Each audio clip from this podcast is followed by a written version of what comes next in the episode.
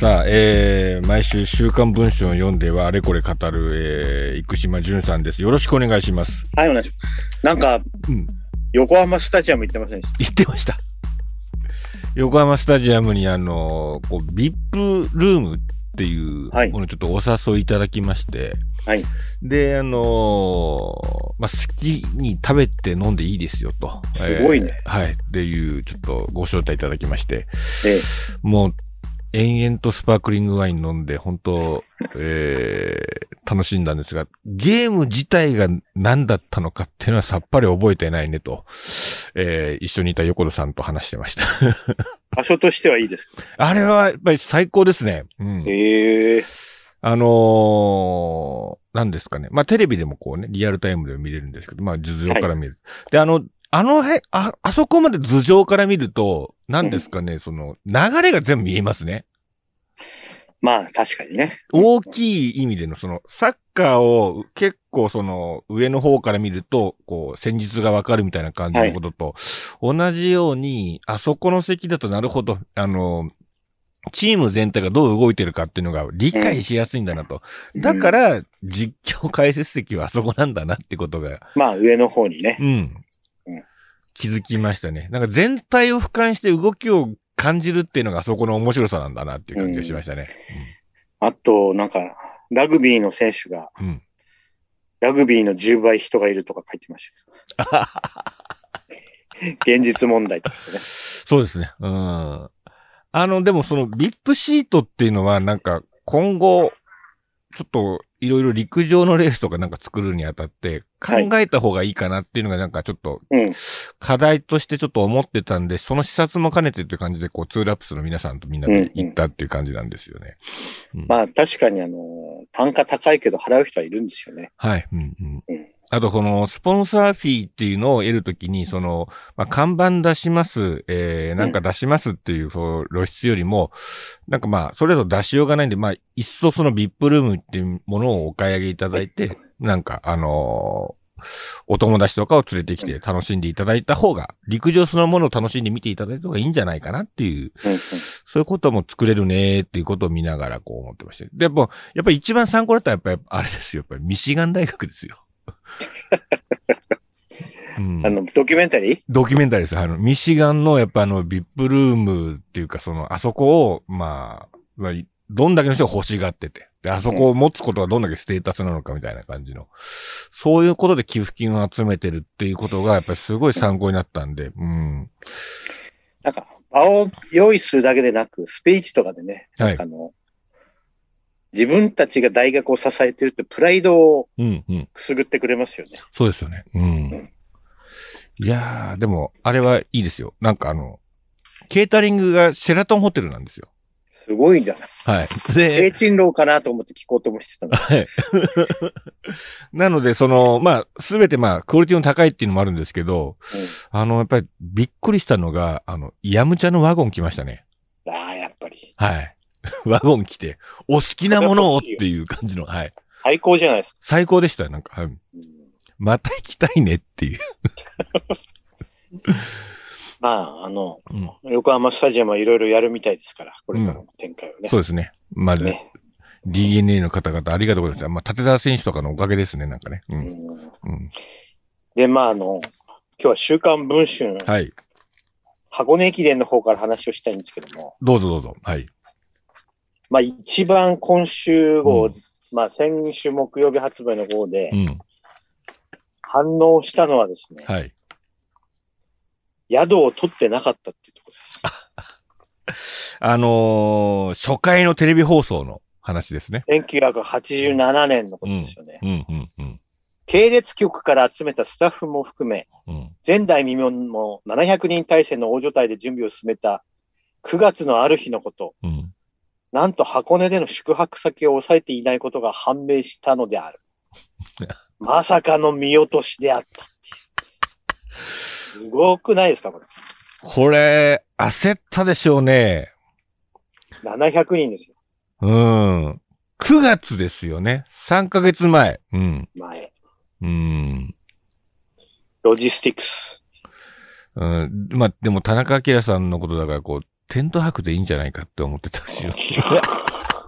山岳部。やりかねない。うんうんうんいや、でも、これはですね、まあまあみんな、それぞれが山のポイントにこう散っていくわけで。うんはい。これが大変ですよね。 うんで、まあ、あの、今、小脇園前って呼ばれているのは、うん。これに関係するという、うん。その時ぜに、ひ読んでいただきたいなと思います。そうですね。うん。なぜあの日本テレビの放送は小脇園前と うん言ってるのかっていう、その、話がこれ、ここにありますね。うん。唯一、あの、商業的な施設が。うんうんまあその敬意を表してっていうのがこういろいろあるっていうことですね。うん、決して鈴広かまぼこ中継店とは言わんせんから言。わない言わない。 あーこれ面白かったなあのーあれらしいですね。その、こう、山は、こう、はい寒いと、うん。うん。寒いのはまあ体だけじゃなくて、弁当も寒いと。ほう。うん。確で、かにねう。ん。で、この700人分の弁当を、あったかい弁当をほう食わせたいっていうのが当時の制作陣のトップにあって、うん田中さんをはじめとした。うん。そこで、あの、加熱式の、あの、よくある牛タン弁当とかでプッと紐引いたはいはいらはいは加い熱するじゃないですか。あれが投入されたと。へえ。すごいね。 山中で弁当届いたとしても、カチカチになって寒いわけだから、あったかい弁当を食わしたい。そこでその加熱弁当が。っていうのがこう、定番になっていったと。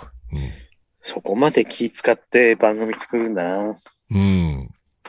すごいなそこがやっぱりその、なんかついついそのね、こう放送ね、絵に映ってることばっかり我々気にしがちですけど、やっぱりそのうん背景のこの、え、泊まる場所、うん、そしてはいはい弁当まで思いを馳せて、こう箱根を 見ると。うん。ちなみにあの、弁当ネタはこれ、あの、リスナーの皆さん、西本さんのネタですから。そうですね、これ。え本には書いてい。ない、これには書いてなえーい。小脇園のエピソードが、いいエピソードが入っているということで。うんそうです。いやー、すごいな。なんかちょいちょいあの、放送苦労話が入ってて、これが結構いうん、いんだよね。そうですね。うん。うんで実名がね、こう、出てくる、こう、困り果てた。徳重らのために一肌脱いだのが、当時箱根町観光課に行った、直帰富代である。多分これ本名、本名でしょうね、多分ね、これ。間違いないですね。うん、うん。小脇園すげえな。うーんだって、まあ、そのロジスティックの解決をしたのが、やっぱりこのかな彼らがいてっていうのも面白いですし、その、今となってこう思うと、その箱根ロック、うん、で下ってきた、あの、選手たちを、監督たちは、箱根町役場でこう、テレビを見ながら待ってるっていうのも、はい。やっぱそういう関係性があって、まあ、こそですねっていう、うん、結局自治体と警察とかとの関係性とかもね、うん。すべて、あの、つながっていかないとできませんからね、あのイベントは。そうですよね。だって1月3日に、の朝6時とか7時ぐらいに役場開けるんですよ。そうですよね。うんうん正月休み の。正月休みなのに。うん結構、なんかいろんな、うん。あーすごいなって思いますよ。こういうの考えると。うん。ねえ。うん、いい話だったな。これいい話ですね。うん、で、まあ、あの、本線というか、はい。えー、区間発表の方はもう2区間でうん。どういうふうに作っていくかと。うん。まあ、ベースが表と裏ですよ、うんということですね。なんか。うん。うん。うん。事前練習走は禁止されているので、そこは注意するようにと、ちゃんとあの、うん。断りが入りました。うん。ルールをね、あの、守りましょうね、と。守りましょうっていうことです。うんうん、ただ、コースはちゃんとチェックししてくださいと。いうことですねはい、コースに。うん、じっくり観察してほしいと。うん。街の雰囲気、路面の状態、何キロにどんな建物があるのかと。うん。これ、甘駒イズムですよ。 なんかこう、完全にそうです。完全に甘駒イズム。うん。まあ、これがどういうふうに決まっていくかっていうところが、うん。小説の面白いところなんだろうな、きっとな。そうですねうん。でもその景色を皆さん見といてくださいねっていうのを振ってるっていうことは描写でそういうものが出てくるわけですよね。うん。うん。ということは、池井戸さんもうん。車なりでうん。走ったのではないかとで鈴広も出てきますよ。出てきましたね。出てきますよ。うん。メガネスーパー対鈴広っていう。メガネ スーパーです。引っ張り合 い。中継上の引っ張り合いが。ああ、それがありますね。うん。タックルベリあ、タックルベリーもありますね。うん。ー。タックルベリーね。今、タックルベリーを、あの、企業権が引っ張ろうとしてますね。こう、 引っ張り合マいジが。ですかマジですよ。あの、テレビにはタックルベリーが映るじゃないですか。はい。。で、こう、でも選手の目には、タックルベリーを超えて、助け渡しですから。うん。で、その向こうには、起用権が得られるんですよ。あそのう、かあの駐車場の中には。なのうで、んうん選手の目には、タックルベリーの起用権が飛び込んでくるん ですよ。なるほど。うん。 まあ、カメラを反対側から撮ってますから、ね。そう、撮ってます、撮ってます。んうんタックルベリーになってしまいますけタッど。クルベリーになりますけど、もう、あそこはもう箱根駅伝のその、戸塚中継所店って言われてますから。うん。うん。なるほど。うん。あそこはね。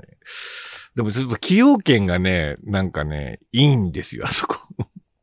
あ、そそうなん、そうなんです。う。へえ。なんかね、あのーなんかラーメン屋がずっと入ってたんですよ。で、なんか、でラーメン屋が、なんか、長続きしないんですよ。うん。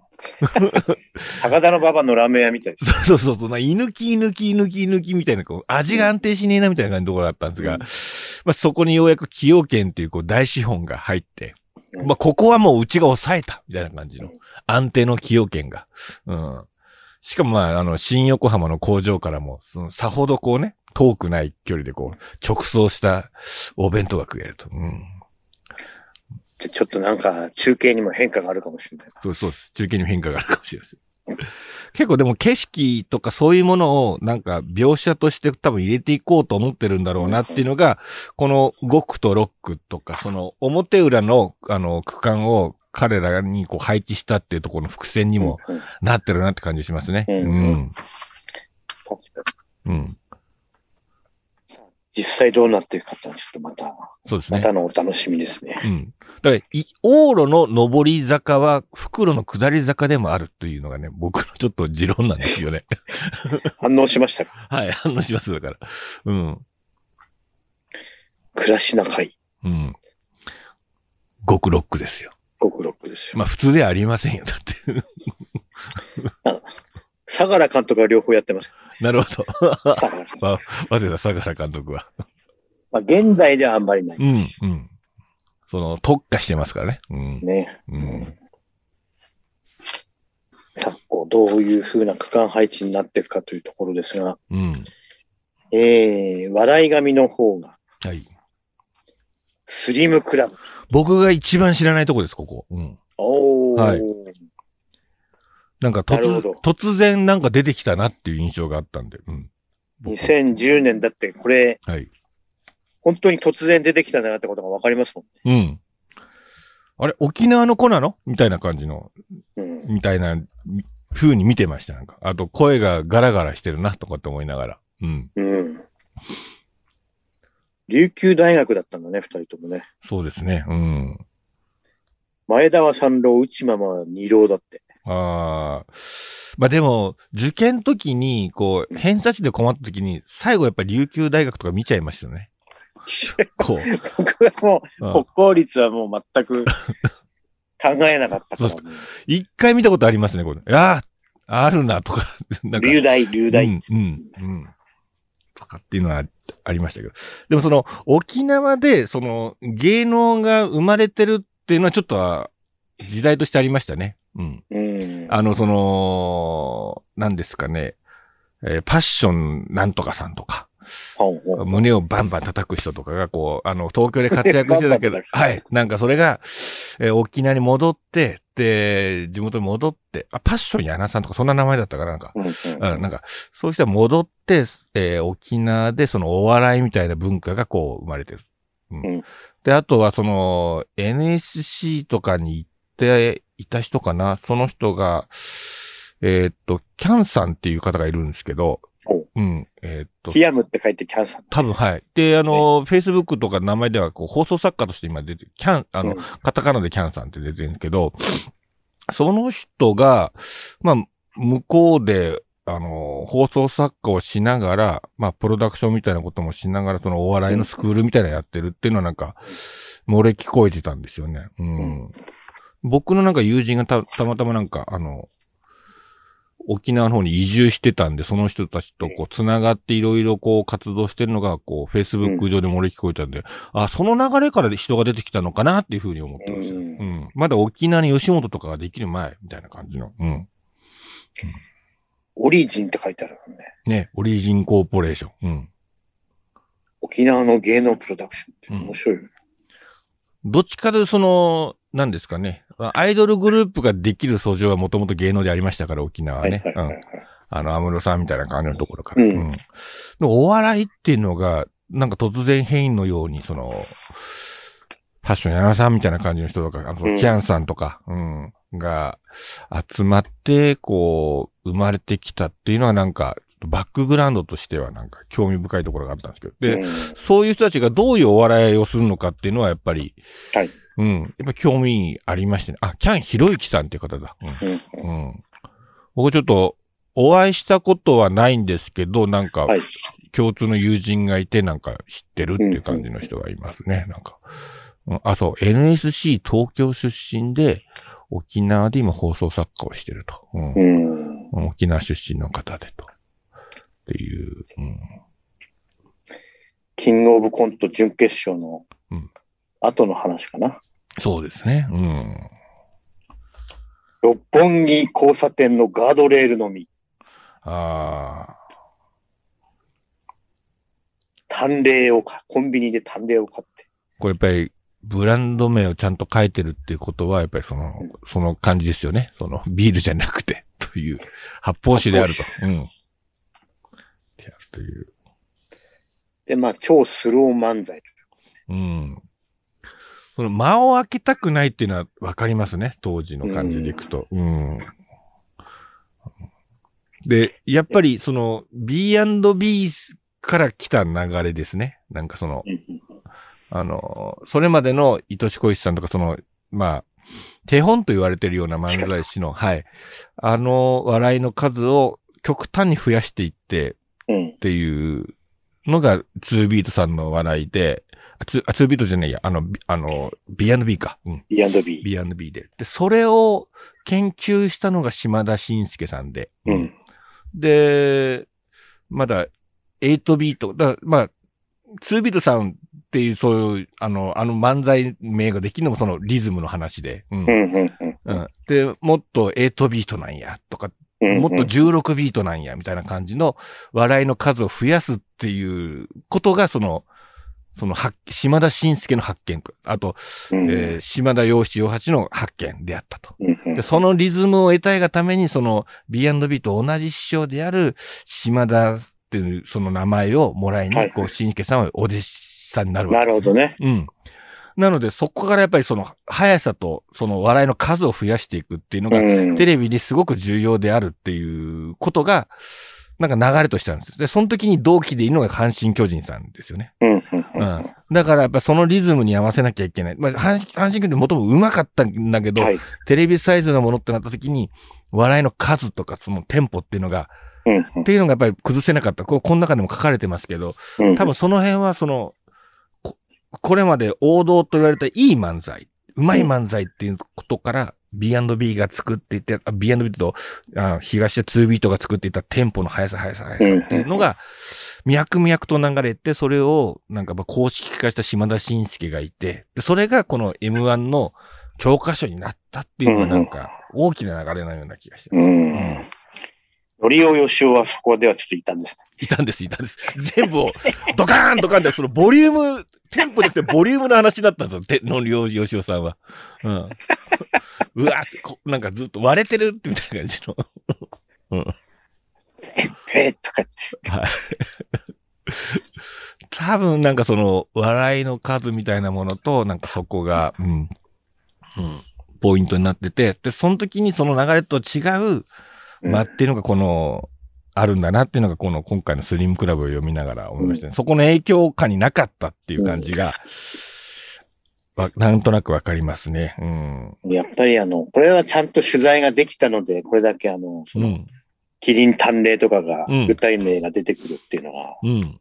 まあやはり充実しますよね。そうですね。うん。ね。うん。いい取材っていう感じが。ノンフィクションらしいうん。今回の原稿だなというふうに思いました。うん。だからもうこれで2010年まで来たから次は誰々だろうとか思うと、うん。そうはいかないところがこの連載の面白いところだああ、そうですね。僕は今のところ毎回期待を裏切られてますね。 あの、誰が出てくるか。そうそうそうそう。いい意味で期待を裏切られてます。だから。そうなんですよね。うん。なので、あのー僕がなんか、はためで見てた感じとはなんか違うものがいっぱい知れるんで、うん。うん。これを見ながらまたこう、お笑い工場委員会みたいなものを見ていくとまた面白くなりますね。なんか、みんながどういう、こう、かことを考えながらやってるのかっていうのが。 M1 って2010年で一回休みますよね。あ、そっか。そうだ。うん。笑い飯が多分優勝しうんて一回休んで、うん。また復活する、そこでまた文法がガラッと変わってるから、うん。ストーリーが一旦そこで終わっちゃうわけですね。んそうそうそうそうそうう。んうんだから、そこの間の話とかもまあ面白そうですし、はいはいはい。まあいい意味で裏切り続けてくれるのではないかなというふうああ、だから、M1 がなくなってポカンとした、そのお笑いっていに。う。とかね。うん。うん。うん。で、そこで、なんか、どういう人たちが活躍したか。まあ、多分、いうん一旦テレビの時代が来ちゃうんですよね、またテレビ。テレビとひな壇みたいな感じの時代が来て。うん。うん。そういう時代か、という感じがしますね。そのあたり僕も知らないし、多分西本さんもうんうん。抜けているところだから、はい。多分まあ面白いんだろうなと思いますね。本当うにん、うん、うん、う。うんんそうですね。だから、その、結局 M1 でまだ5点みたいな感じの立て方をしてる人っていないですよね。うんうん。うん。で、それがやっぱ、 M1 御殿。 M1 御殿みたいな。うん。サンドウィッチマンなのかな、うん、でもなんかそんな感じでもないな、なんか。まあ、他で売れたからね、やっぱうりん。ね。うん、う、うんうんん。うん。そうか、あとこれと、うん。そうか、2010年でこうなってきてるから、ここと、やっぱり、うん。やっぱ大きく震災が来てますね、やっぱりね、これね。そっか。うん11年か。 11年で。う。うんんうん。わ、笑える空気じゃないよっていうところもありましたよね。うん。ああ、でもそれも影響してたのかな。うん。なんか、そこもあるかもしれないですね。うん、うん。なんか、ふざけてる場合じゃないよっていう、こう、空気がちょっとありましたよね。だから、だからこそ、こう、サンドイッチマンが、なんか、東北魂って言いながらやってくれてることにみんなが共感を得たみたいな感じのうんうんうんこともありましたか。ね、うん。この感じありますね、やっぱりね。うん。そう考えると、この10年って本当にうん。いろんなことがありましたね。そうですね。うん。ええうんあ、なるほどな。結構、なんか、あの、20年ぐらい一気に振り返ってる感じですね、これね。ほんとね。いや、本当そうですよ。あの、うん。まあ、それぐらい M1 ってインパクトがあったっていうような、うん。本当そんな話ですよね。うん。うん。これ、M1 って、終わるんですかねいつか。可能性はあるよね。もうなんかもうみんな笑えなくなってしまう時代が来るかもしれ ない。この、5、5、6週回ってつまんないのが面白いみたいな感じになってくると、なるのかな。これもこれで困るんですよね。その、単純に見て面白いっていうものがなくなってっていう、その、う。うんん。勝ち負けだけのものになると。うん。で、今、でもいろんなものが乗っかってるから、うんやめるわけにもいかないだろうし、そうですね。うん。どうなるんでしょう、本当に。で、あの、ね、またそれで、あやっぱり1000万を1億にしたらどうだってなってくると、また、うんあの S1 みたいな感まじになっちゃうんですまた違うんだよな。ね。違うことになっ ちゃう。う。うんん。で、まあ、あと今回のですね、はいあの、週刊文社のはい。家の履歴書がうん。柳家三座師匠だったり、うん、うん。あとあの、僕、シネマチャートっていうのを必ず毎週読んでるんですけど、えええっと、96ページ。はいはいはい。96ページ。はいはいはい。あ、これね。うん。うん。ベルファストがこれ面白そうだな。これ僕、知り合いがもう見てまして、やっぱり、ええうん。あのー、良かったと言ってますね。モノクロの映画らしいですね。あ、そうなんですか。うん。モノクロフィルムでやってるものらしくて。うん。まあ、1969年に、その、日本が万博で盛り上がってる頃、イスラエル、え、違う、えっ、と、アイルアラインルランドド、は、北アイルランド。はい。アイルランドは、あのーもう、なんかもう、なんかすごい、こう、自爆テロもあるし、もう大変なことになってたんだね、みたいな感じのことをその人がこう書いてて。ううん。ちょっとこれは見たいなと思うんですうね。ん。これなんか、すげえ良かったって言ってましたね。うんうん。うん。僕結構柴山みきおさんのうん星はね、当てにしてるんですなるほど。よ。えでもこれあれですね、このベルファストと、このね、もう一つ対抗馬で出てくる、Tinder 詐欺師、恋愛は大金を打って、こ う、こう、下水のをぶつけてきてるのもちょっと面白いですね、こうね。うん。えまあ、その辺が編集者のね、うん。センスですからね。そうですね。で、しかも、この、シネマチャートってあるんですが、この Tinder 詐欺師の方は、あの、あれですもんね。ネットフリックスですかね。ドキュメンタリー。そうですうよ。ん、うん。まあそこまでもう広げてるってことだよね。うん。うん。その、ネットフリックスのものも、その、賞レースの対象になってるってことですからね。ううんん。まあ手間がかかってるのは、あの、こぼれ話が挟まってるっていう。ああ。そうですね。話ってすげえな。うーん。これは、でも、よく毎週作ってますよね。そうなんですよ。本当に、本当に、本当にこう、頭が下がりますよ。下がります。本当です。で、あと僕はちょっと、お、やっぱりすごいなと思ったのが、あれですね、こう、不詳宮島キーフ潜入成功セリーですよね。言ってますよ言。ってますよね、やっぱり。うん。うん。戦場カメラマン行ってないですけど、宮島さん行ってますよね、やっぱりね。うん。はーっていう。イエフ潜入成功セリ。うん。行ってますすよ。ごいな。これ、これが出てんのがすごいなと思いますけどね。ねえ。うん。これで押してもいい話だけうん。でも、あのーここだけなんです。この見開きだど。けなんです。そうなんですよ。で、その宮島ルポがあるのかと思って探したんですけど、ないんですよね。ないです。ないんですよ。写真だけ一発送ってきたのかな。うん。そうかもしれないね。うん。これ、でもあれですね、その、彼らが書い、なんか、書いてる、こう、カメラを向けると、我らの装備や防御状況が敵に知れるかもしれんから、絶対に撮るなとみんなに言われたと。だから撮れなかったって書いてた。これ、ほマジっぽいですね、なんか。怖いです。あの、ドローンが大活躍してるらしいですね、普通、民生機の。うんうん。だから、ドローンパイロットたちが、なんか、いわゆるその、軍人じゃない、うん、ドローンがと、うん、得意な人たちがみんなやってきて、ドローンパイロットとして、その、兵士になってるらしいですね。うん、だから、自分は銃とかそういう扱いはあれだけど、ドローンなら皆さんのお役に立てるってことで、結構その前線の、なんか3、4キロ地点ぐらいのところまで行ってドローンを飛ばして、で、全部把握して、それを軍に送って、そこに軍用のドローンが来て爆弾を落としていって戦車をやっていくと。うんすごいですね。 すごい。うんでも宮島、不詳宮島はうん。突撃取材ってことです。いや、すごいなと思いますよ。うん。でもやっぱり BBC とかね、やっぱ行ってますもんね、現地ね。うん、言いますあ、かあらのあたりはさすがですよね。うん。CNN とか。でも今のところ日本から宮島さんが行ってるっていうこと。うん。まあ、あと、どうでもいいネタとして、あの、天竺 ネズミのあの、不倫。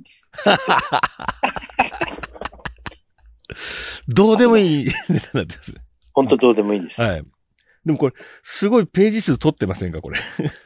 取ってます見開きで。うん右開きで撮ってます。はい。本人にちゃんとぶつけてます。はい。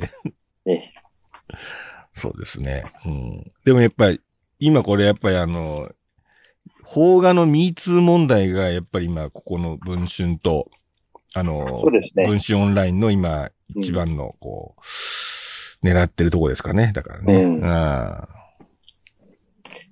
まあいろいろネタの提供とかもあるんでしょうけーうんど、まあそこからまたちゃんと手間かけてますからね。そうですね。うん。うんいや、ちょっとこう、最初のこの辺のね、やっぱりこう、宮島さんの写真とかはちょっと、僕はちょっと、あの、今週、今週もちょっと注目しとこうかなと思って。うん。うん、楽しみにちょっとしてるところです。はいうん今週はちょっとね、水曜日収録ということで、はい。